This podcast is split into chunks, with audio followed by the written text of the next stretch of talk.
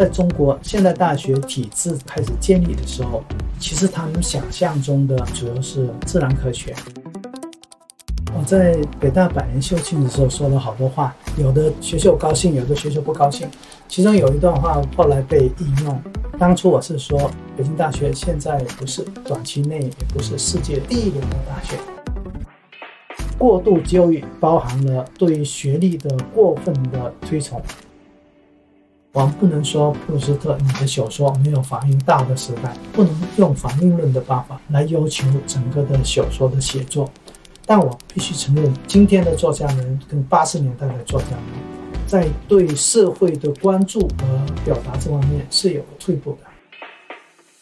在物质生活丰富的年代里面，应该如何来体会苦难，是需要某种心智的成熟，也需要某种阅读。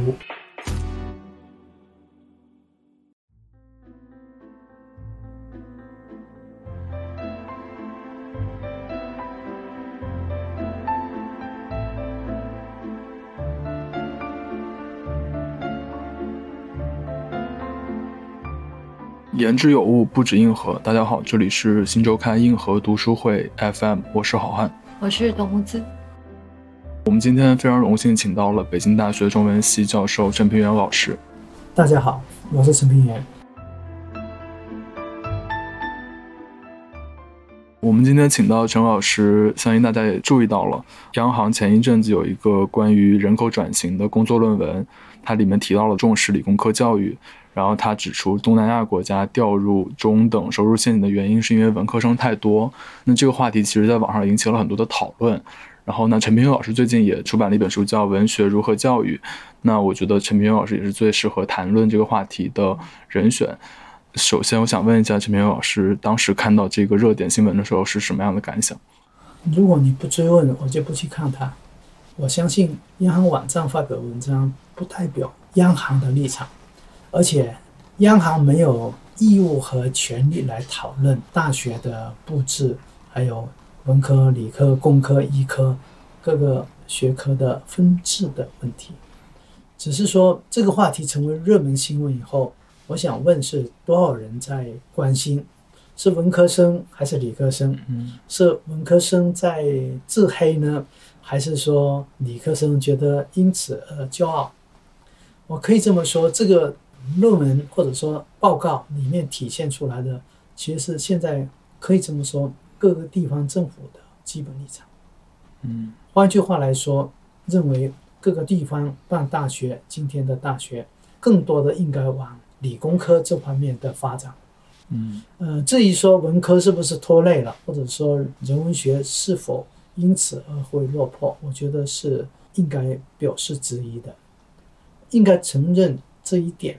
前二十三十年的大学扩招里面有一些大学，或者说有些地方为了比较容易上来，所以把扩招的责任落在文科身上。嗯，因为它相对来说需要的仪器啊、设备啊、专业人才比较少。嗯嗯，但是这个问题不应该成为我们今天讨论问题的关键。嗯，至于说今天中国进一步发展是否就都应该。集中在理工科，我反而觉得今天各个地方的大学的新建，绝大部分其实是在理工科。嗯，我还觉得相对来说，要说地方政府重视的话，反而是反过来，应该为人文社会科学，或者说为综合大学、为师范大学这一类的非理工科的大学。嗯。其实刚才陈明老师已经提到了很多可以值得好好展开的话题点啊，我们就一个一个不着急，慢慢来。我们谈到文科总是对应着理工科，但是大家好像往往忽视了文科内部其实是有分野的。《文学如何教育》这本书里，你也特别强调学科文化。那我觉得，首先我们在关注到这个话题或者关注到文科生如何如何的时候，我们是不是得要先搞清楚到底什么叫文科？其实文科。指的是我们今天所理解的人文学以及社会科学是两大类，法律、经济那是属于社会科学，文史哲加上比如说艺术啊、考古啊、宗教啊这些是传统的文科，其实就是人文学。比如说在国外的二战以后发展的很好的社会科学，或者是说在中国九十年代以后重新恢复发展，而且今天力量很大的社会科学，他们的教育方式还有学科的旨趣和人文学是有比较大的差异的。一些学科是跨人文和社科的，呃，就看你自己的趣味如何。比如教育学，教育学算是呃社会科学，可是你又在做教育理论啊、教育理念啊、大学宗旨啊、教育史啊，那很可能就会跟人文学发展比较大的关系。但总的来说，人文学和社会科学各自的解决问题的方式和思考问题的方式是不一样的。呃，我甚至有时候认为。如果就趣味而言，我们更强调的是长线专业和短线专业的差异，或者是说传统的文史哲和政经法之间的关系，也许就学问上会有一些交叉，但是就趣味和立场，有时候传统的文史哲和数理化还会比较互相欣赏。换句话来说，实用性的学科和基础性的学科之间的差异，这个可能更加明显。嗯您刚提到的这一点其实特别有意思，就是我们今天好像对于文科的这种敌意，哈，是因为它没有用啊。但是如果是在这种理工科里面啊，像这种基础学科，比如说数学和物理学纯理论的，大家也会觉得它很贫穷。对，其实我觉得好像今天的这个鄙视链，一个是跟它到底能不能转化出实际的成果或者产品有关，好像另一个也是您刚刚提到，让我觉得。啊，好像有一点醍醐灌顶的感觉。就说这个文科之所以今天被污名的这么厉害，但我们都是人文社科训练的人嘛，我们肯定不会这样去自我否定自己。但是我们也感受到确实有很多危机和问题。比如说这个扩张之后，它主要是把文科搞水了。但是人文学科它本身不是一个非常浮皮潦草或者没有实用价值的这么一个东西。就我很想听您再展开讲一讲这里面的一些细微的问题。嗯，要讲实用。数学、文学都没有实际的马上就能用得上的，呃，但是没人敢说数学没有用。对于自然界的、对于人类的一些终极问题的追究还有思考，它不可能有马上用得上的那个可能性。但是实际生活中的话，其实是跟我们今天的整个教育日渐的实用化有关系。至于说动不动就说。文科没有用的，有时候是文科的人。我说在自黑，还真的没错。很多人，你仔细看看，你希望你有多大用处？你对自己的怀才不遇，转化为对于这个学科的怨恨、批评和嘲讽。嗯，所以我才会说，真正做得好的，比如说自然科学的，他们说起文学、说起哲学来，还心向往之。对，还会表示很羡慕啊，等等等等。我不能说因此而反过来觉得自己了不起。其实不同学科有自己的边界、方法、研究策略以及宗旨。我们自己有自己的尊严，自己有自己的趣味。长期的工作会养成你这方面的性质，而且你对别的学科某种意义上会有敌意。但是好的学者一般都能跨越这一步。会欣赏跟你不一样的学科，尽可能的了解那些学科他们的成果以及长项。嗯，我有时候在想想说，今天做大众传媒很多都是文科的，所以当我们在大众传媒里看到一大堆鄙视链在嘲笑嗯文学或者是哲学的时候，是否是这些从业人员是在发泄自己的忧伤或者不满，才会有这么强大的风气？还是说，真的说这些话的人是学工的、学医的，所以我们必须做这方面的分析。我承认，在一个强调实用的社会里面，都会有这一类的问题，就是毕业马上就能够用得上，而且就能拿到比较高薪水的那些专业，会受到一般人的吹捧。呃，但是呢，这不等于这个学科本身的问题。呃，某种意义上，从长远的角度来看。研究人文学的人不如研究技术的人那么多，那是正常的状态，嗯你知道吗？比如说学哲学的，当大家都来学哲学，我觉得是有问题的。研究文学年代的时候，对对对，我们以前都是全民学哲学，要不就是有一个精神的危机，要不就有说一个外在的虚幻的感觉导致你那么多人投进去。同样道理，文学越来越成为大家的兴趣，而真正专业从事研究的人不多，未尝不是一个好事情。假定大家对人文学的阅读啊、欣赏啊等等都能会有这一类的兴趣的话，相对来说，专业从业人员减少是一个很正常的现象。呃，我们知道有些专业，比如说艺术史，你就不能判断它突然间会成为一个热门的专业，呃，你就想象不到考古学今天会成为一个这么热门的话题。那本来是一个非常非常冷门的专业的，所以这个专业突然间受吹捧的时候，请你别以为这个方向的就业就特别好，不一定是这个样子。大家的学术兴趣、大家的欣赏趣味到这个地方，它自然而然会带到这里来。过分的强调哪一个笔试哪一个，我觉得是不对的。某种意义上，除非你是按照薪水来排，按照薪水来排，那文学不可能成为热门的专业。呃，因为那些实用性的专业，一般来说薪水都会比较高，所以我们没办法那么排的话，某种意义上，其实有些专业说的不好听是有点贵族化的。嗯。学哲学，呃，没有一定的智力，还有对生活的感觉，还有说的不好听，就是对日常的物质的相对的比较少计较，那么你没办法进入那个状态。嗯，我才会有时候想想说，他们说鄙视说的是钱的问题，但从精神角度来说，那些大家认为不热门的专业，也许更比较高的气质上的、精神上的要求，所以。你要是说以今天的大家都是动不动就排就业的时候起薪多少，那是经济学做的事情，不应该受这个的影响。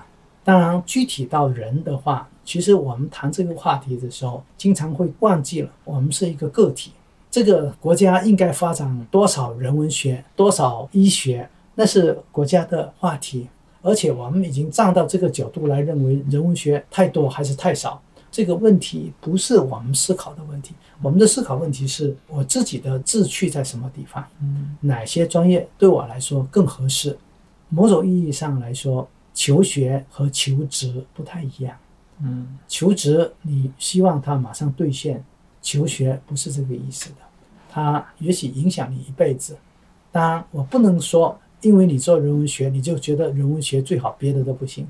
只能说说我适合于这个学科，这个学科的趣味方法以及他们的学习的过程，还有表达的方式更适合于我，所以我愿意选择这样。嗯，无异于把某个专业吹成一个最好的专业。嗯，当孩子们高考的时候，经常我被人家追问，我不知道怎么回答哪个专业最好，你告诉我，没有办法回答这样的话题。首先说你的孩子适应你什么样的专业。这才是我们必须思考的问题。因为我知道陈老师其实也研究五四嘛，包括我们谈到人文社科或者说人文和社会科学，呃，整个现代大学的体制，这些科目的建立其实都跟晚清五四一整套对西方的翻译译介有关系。那我们不妨就历史的看待一下这个文科的问题。我们今天一直在讲文科理科的争辩，或者文科生理科生。我比较好奇，在五四时期，或者在现代大学体制刚刚建立的时候，那个时候大家对文理科的理解是怎么样的？有这样的争论吗？应该说，在中国现代大学体制刚刚开始建立的时候，其实他们想象中的主要是自然科学。呃，为什么呢？因为它和传统书院不一样，嗯，为什么接受现代大学？就因为我们发现坚船利炮完全不行，所以这个时候的话，当一八九零年代开始办现代大学的时候，很多人考虑的问题确实是以自然科学为主，然后当实用性的其他的社会科学知识，比如说适应现实需要的国际法、经济学啊这样的也出来了。当初的想象是中国人。别的不如别人，文学总不会说不如别人吧？所以那个时候并没有想又办文学方面的院系啊、专业啊。但是当一八九八年京师大学堂开始创建的时候，他们马上遇到的问题就是，按照 university 的思路来说，我们还是需要有文学院，里面包含了后来在争论要不要哲学、要不要艺术等等这一系列的。但不管怎么说，一直发展下来，逐渐逐渐成熟。可以这么说，晚清到五四这段时间里面，人文科学的各个专业是逐渐逐渐得以形成的。比如说，我们北大中文系，我们定的系的历史是一九一零年，就一九一零年，其实才有现代意义上的那种学科。啊，此前会有一八九八到一九一零年中间会有，但是其实那个时候的还是预科状态的，或者是说师范状态的。所以真正成为一个完整的中文系、历史系，这是到一九一零年才开始出来的。但是到五四时候的话，其实是文科生发挥更大的作用。嗯，我们做过《触摸历史：五四人物与现代中国》，第一版是广东出的，就一九九九年的，后来零九年。一九年出了三版，不断的增加。你会发现一个话题，就是当初第一版的时候，包含老师的部分、学生的部分，还有政府，还有社会各界四个部分。学生部分是大部分是北大，然后基本上是文科，嗯，哲学或者文学。后来在增定版又增加了十六个人，还是文学和哲学为主。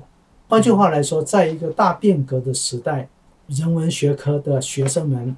对社会的承担、对人类命运的理解，以及对自我的表达的能力的信任等等，这一系列导致了在社会变革时代的话，他们发挥很好的作用。嗯，其实到了一九四八年的时候，北京大学纪念五十周年校庆的时候，那个物理系的教授李淑华还专门提一个问题，说是不是我们整个的人文的学者太强了？所以当几十年后清理我们这个校史的时候。主体部分是人文学的教授，嗯，是到北大一百周年的时候，又有人提出个问题，我自己给一个解释是说，因为人文学的知识它比较容易被大众所接纳，所以它的社会名声、社会影响力容易得到承认，嗯，加上我们的学生会写文章，所以当他们在文章里面不断的表扬我们的老师啊、我们的学校的时候，社会上会有好多好多的这一类的认知。相对来说，我做一个非常专业的物理学或者是化学的一个话题的话，除了在本专业，大众中了解就不太多。嗯，所以本来应该说是现代大学和传统书院的最大的差异，应该是我们的自然科学发展的好。嗯，但其实，在大学史的流传过程中，反而是人文学的教授得到更多的表扬。嗯。嗯我其实还蛮想知道，就是在那个时期，人文学和自然科学的教授或者学科之间存在今天存在的这种比较严格的壁垒吗？专业肯定会有壁垒。你做数学，我做文学，各自之间的。哦，我还说一个趣味，大概几年前我在香港教书，杨振宁先生也在那里教书，问我说：“哎，北大有个网友，你认得吗？”我说：“是我导师啊。”他说：“他是不是不会讲话？”我说怎么回事？他说当年在西南联大，他们俩住宿舍，同一个宿舍，他不说话。我说他做中古文学，你做物理学，当然大家都不会讲话，你也听不懂的，我也听不懂你的。其实早年的会有这一类的，但是因为专业的问题，专业我们各自都不了解，就没有这个兴趣来做更多的交流。但起码在互相之间，我们看秀史。不管是老北大时期还是西南联大时期，呃，没有说不同的专业之间的有今天的那个鄙视链，没有这个状态出现的。嗯，其实到八十年代还是没有这方面的。我觉得是最近几年，最近二十年，包含了一个制度性的变化，就是自然科学很容易得到国家的大量的资金的支持。嗯，它不只是做研究，不只是教书。而且自己的专业研究，有些专业还会有专利的获得，专利以后可以转化为经济效益。还有一个很现实的问题，就是中国现在还没有改过来，就是我们的自然科学有院士，人文科学、社会科学没有院士，这一个也是一个状态。然后因为大众传媒的鼓噪，就变成今天有了你们提问题的这个方式。对，我觉得好汉这个问题特别有时代特色，对，也是一个一定是要在当下才能用这样的问法去问，因为其实，在五四完全不是这个逻辑。对，因为五四的时候，我们正处在一个从传统社会到现代化的转型，所以不论是文科和理科，它都是要建立一个全新的东西。而尤其是我们又在信用化五四之前经历了甲午海战的失败，就我们意识到，像去引进技术这样的东西，其实没有办法起到真正的变革性作用。那这个时候，文学或者人文学它被推出来，它是想要去改造当时社会上的底层逻辑，然后去建立一套现代的观念，所以他当时会有一个激烈的反传统。我觉得当时是非常建设性和破坏性的创新吧，所以它基本上是推动时代潮流的一个东西。我觉得这也涉及到我们接下来想继续跟陈老师讨论的一个问题，就是说，陈老师之前在《大学合围》这本书里，其实专门的去从各个角度探讨了中国的大学。那包括刚才我们讲到晚清五四这整个背景下，中国大学其实承担了改造中国，然后让中国变更强大、更现代化的一个使命。那其实这也涉及到中国的大学和西方的所谓 university 的那个传统的不一样的地方。陈老师能不能从这个方面讲一下中国的大学？您觉得从近代化的使命上而言，跟西方的大学到底有什么不一样？我们从这种背景上的特点而言，又怎么理解您讲的中国大学不够诗意的问题？其实我在北大百年校庆的时候说了好多话，有的学校高兴，有的学校不高兴。其中有一段话后来被引用，当初我是说北京大学现在不是短期内也不是世界第一流的大学，但北大在人类历史上所发挥的作用是很多世界一流大学所没有的。那是因为在一个东方古国迅速崛起的过程中，它发挥了关键性的作用。这种机遇是千载难逢的。这个说法到今天为止，我认为还是可以成立。今天我们可以看出，你这个大学评价的标准是讨论你诺贝尔奖获得者有多少，呃，科研经费有多少，学术成果等等。但是对于国家、对民族、对于历史推动的作用这方面的话，应该是大学一个很重要的功能。现代大学有时候不是他愿意不愿意，而是有没有那个机遇。刚好那个机遇，北京大学抓住了，所以他有那么好的发挥。其实今天之所以在谈这个话题，也是回到这个我们所说的问题：大学是做什么的？大学在传递大家的知识，在培养人才的同时，是否还有我们所讨论的问题，影响一个时代的走向？如果有引领这个时代的风气的走向的话，那么如何来评判？他没办法用定量的方法来完成他的表达，但他确实看得见、摸得着。其实五四时期，学生们最想读的是哲学，其次才是文学。而今天最不想读的是哲学。你会每年看得见高考的成绩。我说学哲学本来应该是最聪明的人来学哲学，可是今天大家因为出于就业的考虑。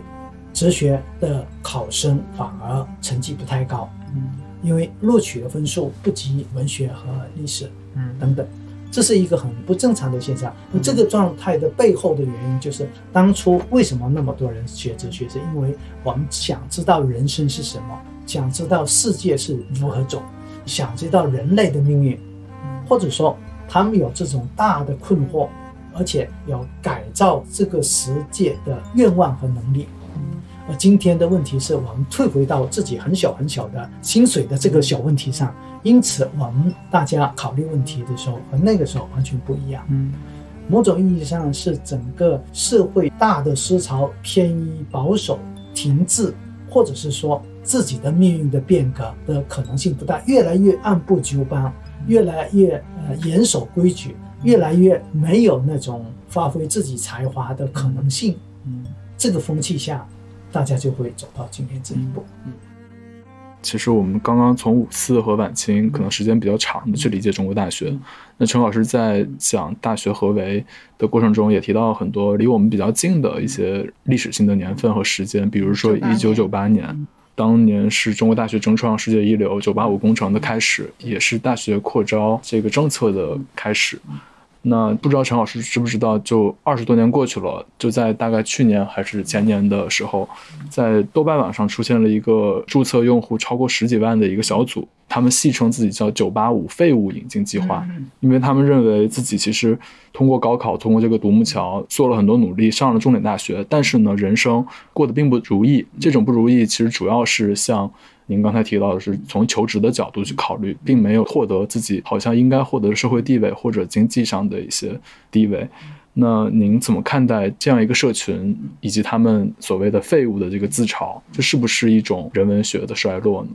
嗯，跟这个没关系。你没有调查九八五废物的进入的人员到底是哪些学科？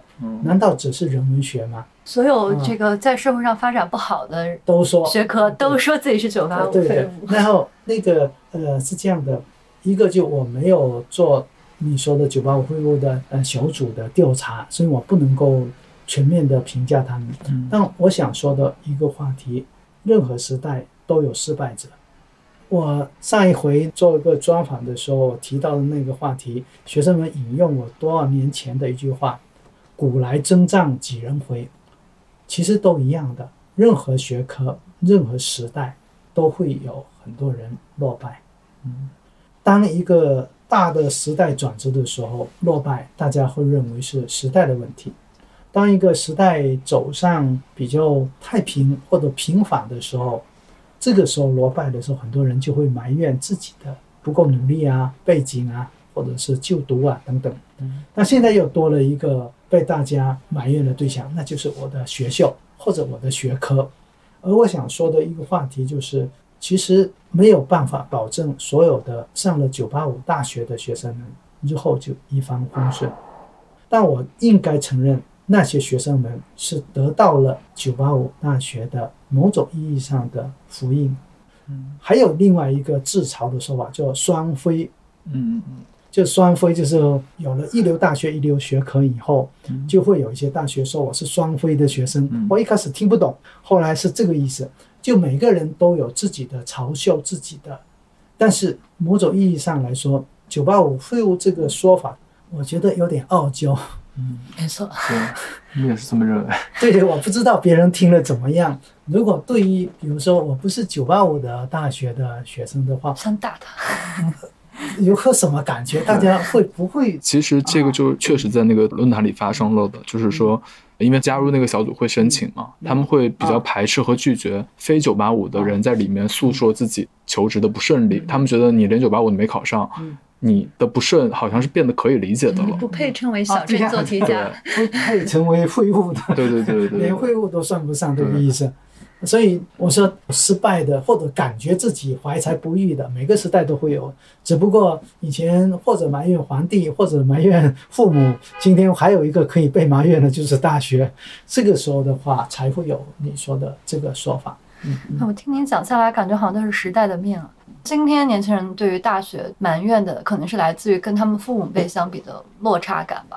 因为像我们父母读到大学的人，基本上已经是社会的成功人士、嗯中流砥柱。但好像我们这一代人上升空间会小一些，所以他会要找一些替罪羊，这个是非常明确对比得出的一个东西。但我其实很好奇啊，比如说在八十年代，大家眼中的失败者是什么？公众社会认为，当你混成这样，就是一个 loser。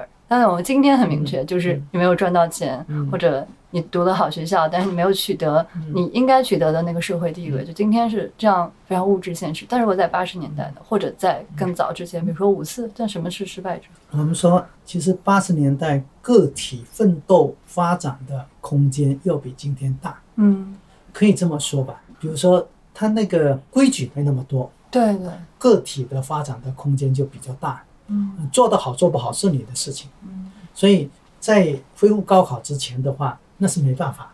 但恢复高考以后，那个时候的话，很多人都相信我自己能把握自己的命运，然后我用自己的努力。比如说，我曾经说不好听，就是北大中文系的老师，好多人本科地域学位并不好的，然后后来逐渐逐渐发展的逐渐过来。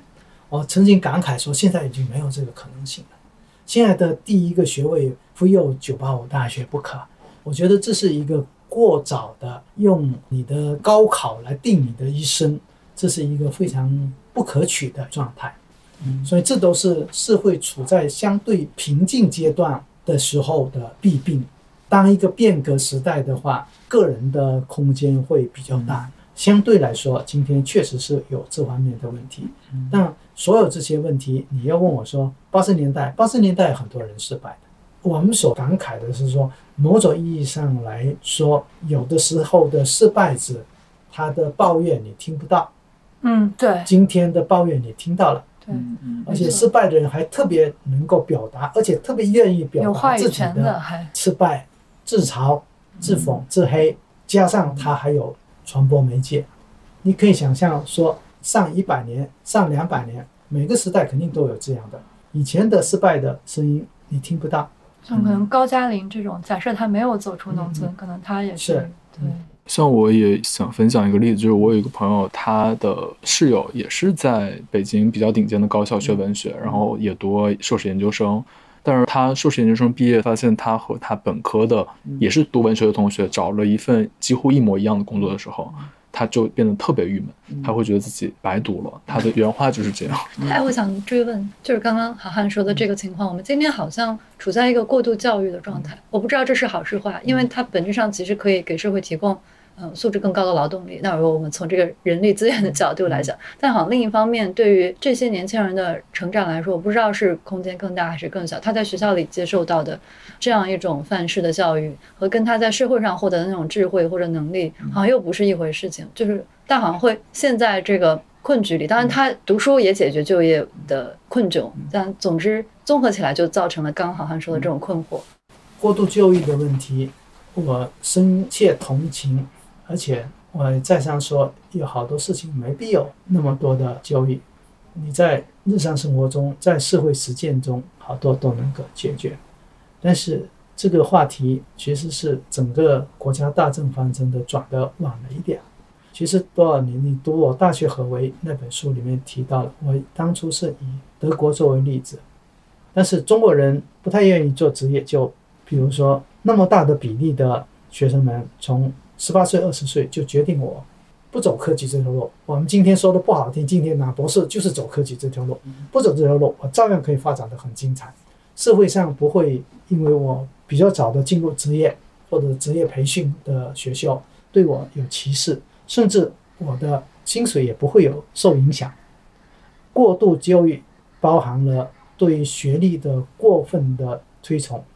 我不知道现在怎么样。我记得那一年是我的一个学生硕士毕业到广东的一个地方，在公安局里面求职。后来说我们不要硕士，我们要博士。我们说根本没必要，那个除了摆了好看，在那个位置上根本就用不着。嗯，我说有点学历的过度修会，有的职业其实是没必要那么高的学历的。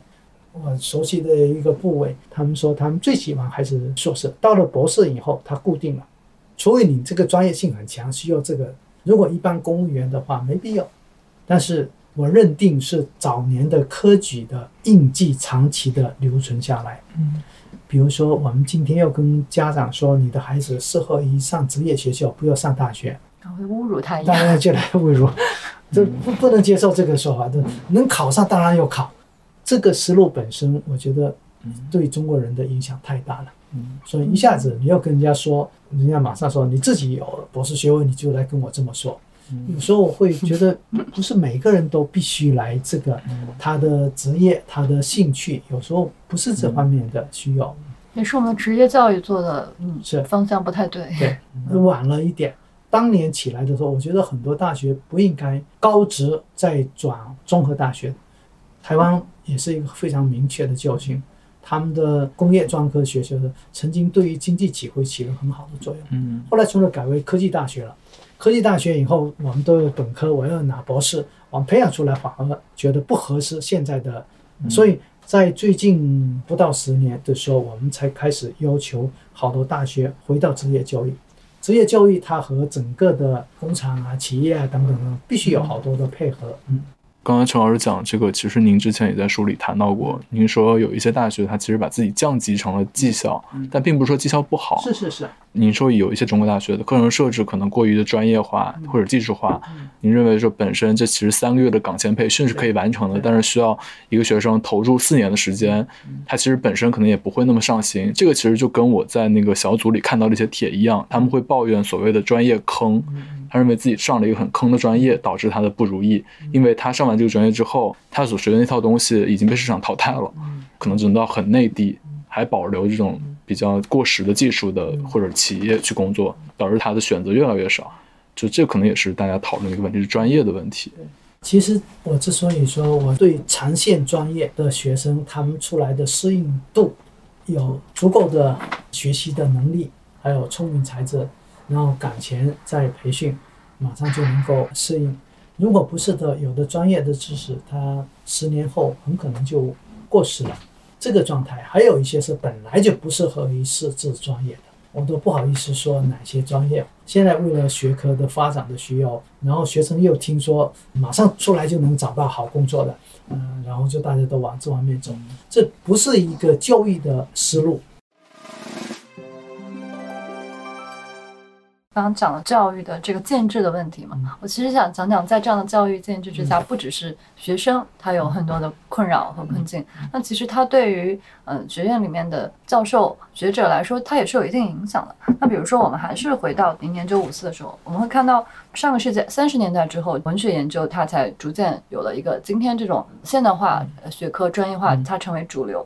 如果是在传统中国的话，其实一个文学学者他是做到文史兼通，这可能是一个大家普遍的素养吧。但是当专业化细分成为主流的时候，文学史它反而是变成了文学教育的一部分，它好像跟这个史学研究就变得割裂开了。史学研究好像也不太需要它，然后文学研究，嗯，它的文学史完全是局限在内部的。这个转变也能体现在学者的身上，就其实。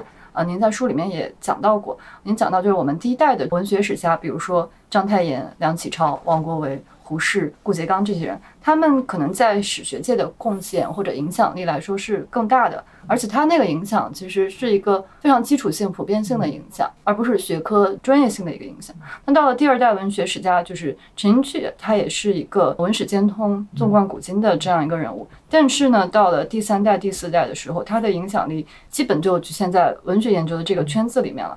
但是这个时候，其实很多历史学家他们也是做文学研究的，比如说。范文澜、吕思勉、钱穆这些人，但是他们的研究文学史家是不太去看的、不关注的。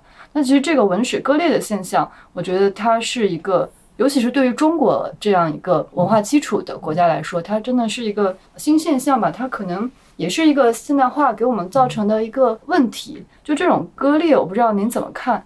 从历史上来说，以及从今天来说，文史怎么可以从对方那里获得更多的启发和资源？我曾经说过。一个学术领域、学术范式，在它刚刚建立起来的时候是最有魅力的。对，时间久了，它就会僵化，僵化，逐渐走向的。晚清到五四为什么会有那么大的发展的空间？是因为它刚建立起这一套学术制度，所以相对来说，研究者们来，包含了第一代的大学者们，他们都是纵横的，就古今中外文史哲都来纵横驰骋，然后。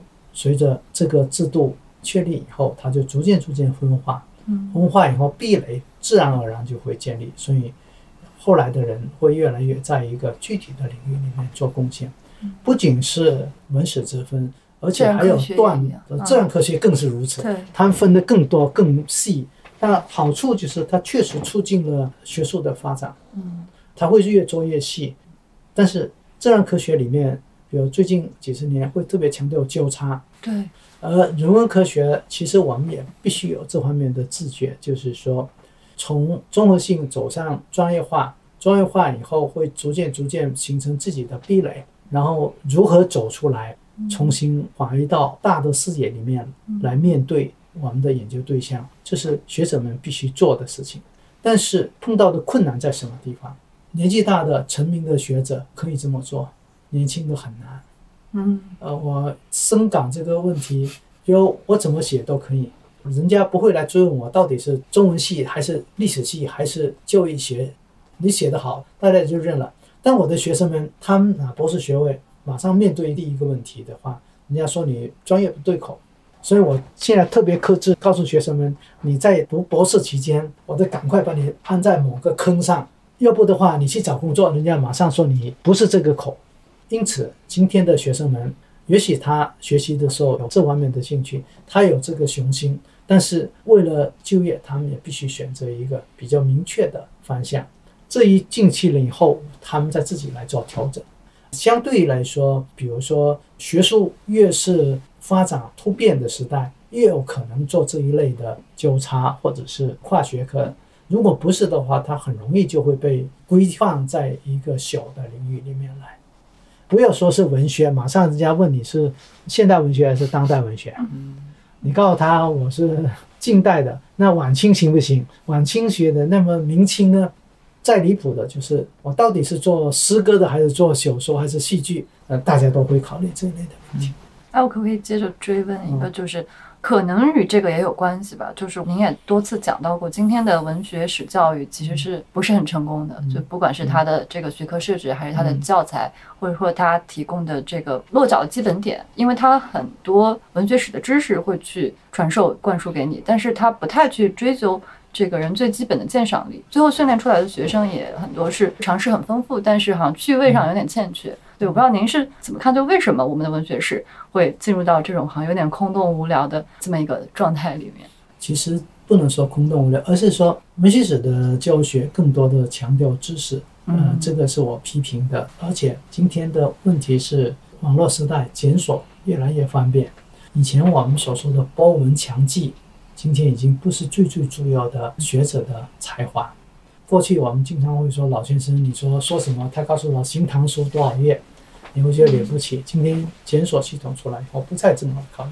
嗯，所以分析问题的能力、阅读的能力以及表达的能力变成一个最最关键的。所以这方面如何训练，确实是相对来说比较难把握，或者是说死的知识是比较容易传授的。嗯，活的能力是比较难训练的，可能需要师承那些。啊，这方面的话，包含了我们的整个教学体制，也包含老师本身的能力，嗯，也包含了我们的整个的教学的方式，都有直接的关系的。所以，比如说，我们会更多的通过压缩文学史的讲授，而突出专题研究，嗯，就各种各样的专题课的办法来解决这个问题。还有一个就是。在大学的课堂里面减少讲授而强调讨论，而这个需要我们缩小那个教学班。像北大好办，因为你的学生不太多，然后我们每个小班教学可以实行。但是我知道扩招以后，很多大学里面的每班的学生太多了，所以他很难做到这一类的。所以我说是除掉观念之外，还有一些技术上必须跟上才能解决。我们还是回到这个思想和文学的关系吧。就是在二十世纪的时候，有很多的学术思潮，它都对文学写作产生了非常直接或者间接的影响。比如说当时的东西方文化论战、古史辨、中国社会性质的讨论啊，对我觉得当时的这个互动是非常有利而非常强烈的啊，冲击性也是很大的啊。但是今天好像我们的文学创作是变得越来越封闭了，当然学科也是越来越封闭了。比如说五四一代的时候，他的作家往往也是学者，所以大家对于作家的理解不是像今天这样，好像大家只是纯粹的文人，就我没有能力，也不想在思想或者学术领域中去发言。那现在今天还有很多年轻作家，他们特别拒斥评论家去用理论或者去用现实来去解释他们自己的作品。而是更强调这个是我个人化的写作。您觉得今天这种作家好像有点内卷，它是一种退步吗？可能上个世纪五六十年代它就有这个趋势了，只是它今天在这么一个越发个人化的时代啊，越发多元化的时代，它好像已经完全退缩到一个个人趣味的问题上去了。一个就是今天的作家们很少，同时也是个好学者，这是跟大的潮流有关系，就社会分工、学术分工。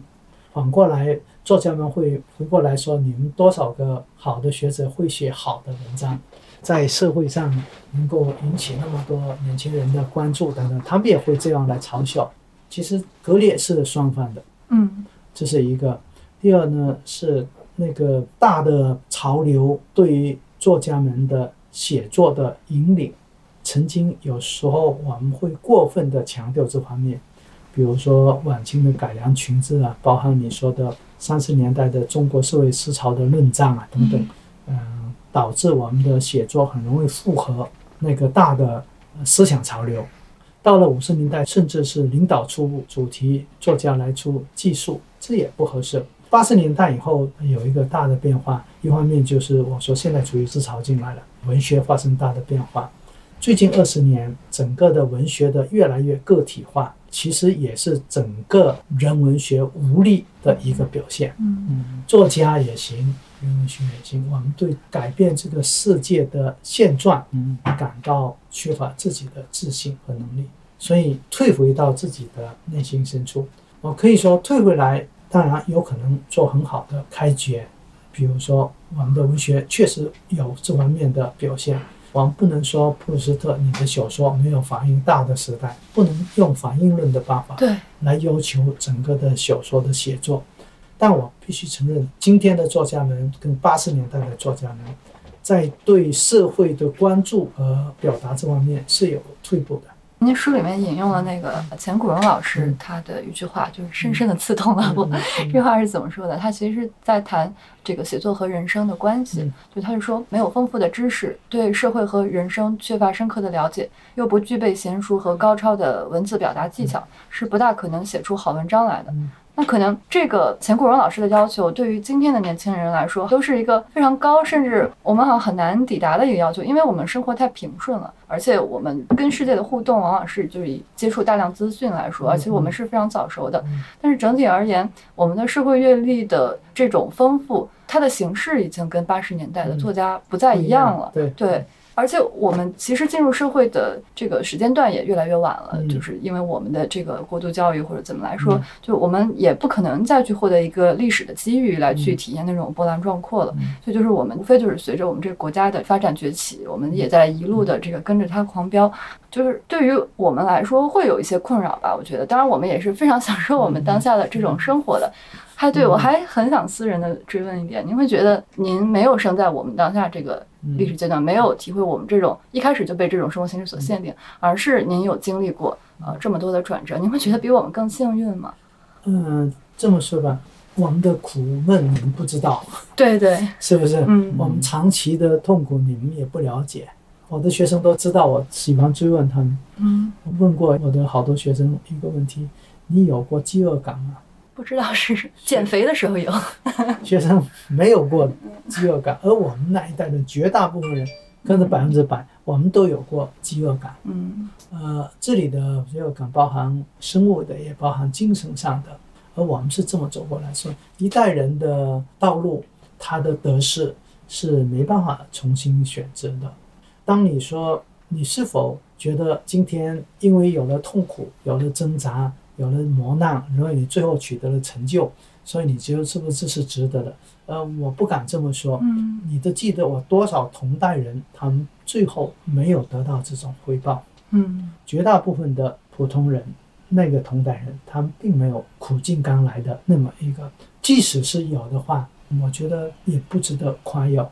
我觉得年轻一辈的是比我们幸运的，所以你们别以为好像今天一抱怨，你们就觉得什么好像生错了时代，因为很多人喜欢看穿越，穿越问题是穿越到什么地方？穿越到太平盛世，穿越到战乱年代，穿越成什么样的人？穿越成为唐朝的大将军，还是穿越成为可怜无定河边骨？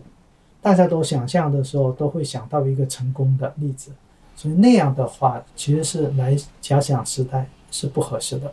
呃，应该承认你们今天的生活会比我们那代人要幸福，但是这里面任何时代都会有它的遗憾，呃所以这个时候你们应该在这个状态下，在物质生活丰富的年代里面，应该如何来体会苦难，或者说这些方面是需要某种心智的成熟，也需要某种阅读，然后在这里面逐渐形成自己的教养。没有要求说大家回到上上下下，你们的父母辈大概跟我差不多，他们会告诉你们那个痛苦。我们的学生不知道，有时候说：“哎，老师，你们当时串联很好玩的。”其实他们不知道这中间付出的代价。嗯所以我们还是希望你们太平盛世，还是希望你们能过上比较安稳的日子。但是确实，过分的安逸对人文学是不利的。嗯他没办法体会另外一种世界，还有没办法体会那些人生的复杂性。我想接着陈老师刚才从文学回到小我，然后其实某种程度上就是人文学的某种衰落的表现。呃，说另外一个角度，就是也是您在嗯，这本新书里提到的，就是说，您说，由于现在传统文化的这种波形，人文学似乎相较于前几年出尽风头的社会科学，获得了某种机遇。这种机遇，某种程度上是基于社会科学的一整套逻辑，其实是西方自由主义的一套话语。您怎么看待这种契机呢？人文学的，我不喜欢这个说法。文章里面我已经专门提了这个状态。我特别警惕是民族主义情绪。嗯。中国这些年经济比较顺，而且状态比较好，而这个时候他们很难有比较平静的思考或者理解异文化的好处，异文化就其他的国家的文化的好。我说我当年第一次出国的时候，会有一种文化震撼，所以促使我对社会有比较多的思考和反省，包含我们的传统文化。而今天的孩子们成长的时候碰到的都是很得意的事情。所以他们对国外的好的一方面的体会其实是不多的，尤其是受大众传媒的影响，所以我才会说文化自信必须加上文化自省，这反省的省。我说自信和自省二者必须合为一，如果不是的话，他很容易走向爱国的自大。这是鲁迅的说法，爱国的自大。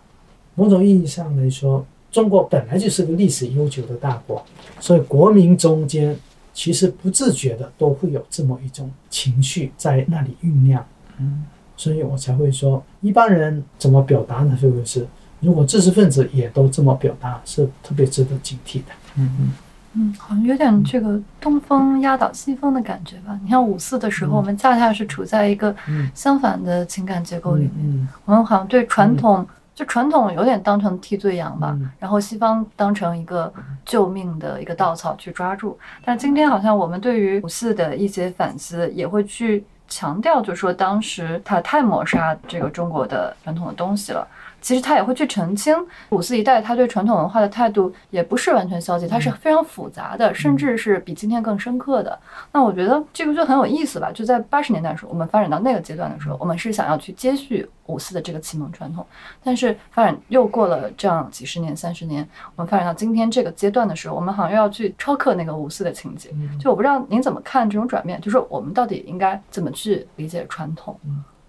其实我在那本作为一种思想操练的武士那本书里面，大概几年前，三年前北大出版社出的，里面收了我一篇文章，一篇是九零年还是什么前写的，是走出武士，然后一篇是大概零九年写的，走不出的武士。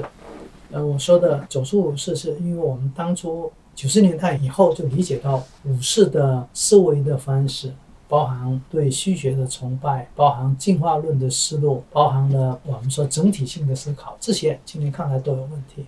但是过了二十年以后，我才说走不出的武士。我说的其实武士的一些基本的思维方式，回应时代命题的一些立场，还是值得我关注。所以我最后到了一八年写的那个书名，就是作为一种思想操练。我说武士其实就是一个磨刀石，你不断的跟他对话。其实不是说武士本身的好和坏、得和失，而是把它当磨刀石。他们提出的命题其实没有解决，但是你必须不断的跟他对话，你才有好的思想的动力。相对来说，不管这一端是对西学还是对中学，对现代还是传统，执着一端，你都会丧失你的判断和思考的能力。我其实想问两个对听众朋友，尤其是学生来讲可能会有帮助的问题吧。关于读书的方法吧，您在书里面讲到过，就是对于聪明人来说，读书的时候他一味挑错其实是个坏习惯，因为只有擅长领略别人的好处，这个才是最重要的嘛。嗯，我们在读一本书的时候，怎么可以迅速抓到它的好处，吸收它的精华呢？是这样的，呃，你要写书评，当然会批评别人的坏的地方。因为用里面这是徐复光的那个说法，其实对读者来说，为己，嗯，作为一种自我修养和学习的过程，当然是有尽可能的吸取好的地方。问题在于，大家一说你怎么读得好的，很多人就会说，那你要读经典。其实经典是很复杂的，经典有中国的、西方的，有古代的，有现代的，而且只读经典的人会趣味很狭隘，所以。我希望你读书，但我不希望你闭门读书。其实我们在日常生活中，包含了在跟大众对话、跟大众媒体对话的过程中，也会有一些接纳。这个时候的话，你会逐渐逐渐意识到你的阅读什么东西是值得的，即使是同样是好书，哪些是合适你的理解。那样的话，逐渐逐渐建立起自己的知识结构和评判标准，然后回过头来再来谈读书，什么时候尽可能的尽快的获得你所需要的。其实没有一个万全之计，这是一个不断生长的过程。有的人一下子就能知道哪些东西我所需要的，有的人很难，那是因为长期阅读。